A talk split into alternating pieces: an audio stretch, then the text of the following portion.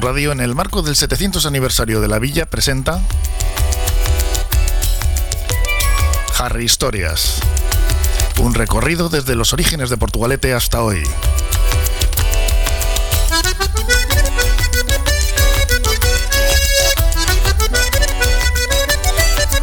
Con Carmelo Gutiérrez Ortiz de Mendíbil.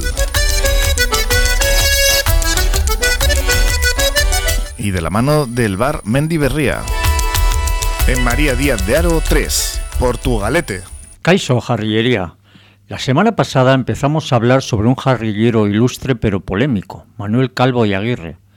Contamos su etapa en Cuba, donde era un referente de la colonia vasca y de los esclavos que tenían su factoría de azúcar, llamada el Ingenio Portugalete, con una superficie equivalente a más de 40 villas.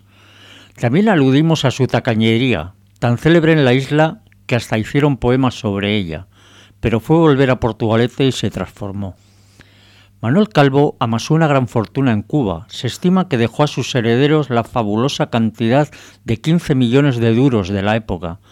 Volvió a la villa con la independencia de la isla en 1898, tras una ausencia de 65 años. Previamente, cuando se planteó el ensanche del Muelle Nuevo por parte de Luciano Urizar, había adquirido el 8 de diciembre de 1870 la primera manzana, que da a la Plaza del Solar para construir su residencia con una parte alquilable para hotel, restaurante y café. En su testamento se valoró en 400.000 pesetas. Estaba justo enfrente de la antigua fonda de Calvo, la que regentó su madre Maripepa durante muchos años. Encargó su construcción a Francisco de Orueta, que la levantó entre 1871 y 1873. En el año 1886, un año antes de quedarse viudo, comienza su labor filantrópica en la villa con una aportación de 30.000 pesetas, de un total presupuestado de 37.689 para la reconstrucción de la Torre de la Basílica, dañada durante las guerras carlistas y que también afectaron al hotel. Los encargados de la construcción de la torre fueron Casto de Zabala y Francisco de Berriozábal, que la realizaron con piedras de Arrigúnaga.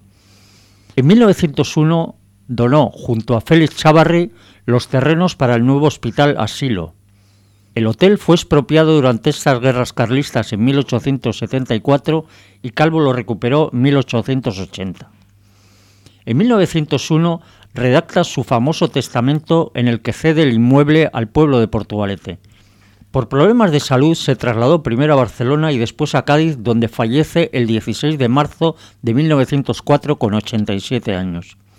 Sus restos reposan en un hermoso panteón del cementerio de la villa, sufragado por el marqués de Comillas, nombrado heredero universal. Pero antes cedió a Portu una casa en La Habana y su residencia jarrillera, con la condición de que se llamara la Casa de los Pobres y el importe de su alquiler se destinara a proporcionar raciones de pan y olla a los necesitados locales, labor de la que se encargaron las siervas de María.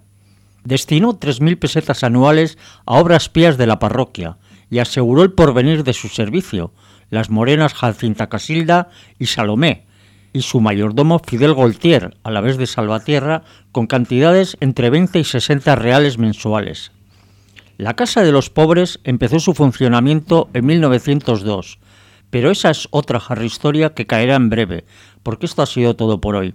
Hasta la próxima historia aquí en Porto Radio, la radio de aquí mismo. Agur. Bar Restaurante Mendy Berría. Hemos cambiado de ubicación para ofrecerte un mejor servicio. Ahora estamos en María Díaz de Aro 3, en Portugalete. Disponemos de menú del día, raciones y comidas concertadas y para llevar con la calidad de siempre. Disfruta del auténtico pulpo gallego en nuestra terraza privada. Mendy Berría, en María Díaz de Aro 3, junto al puente colgante.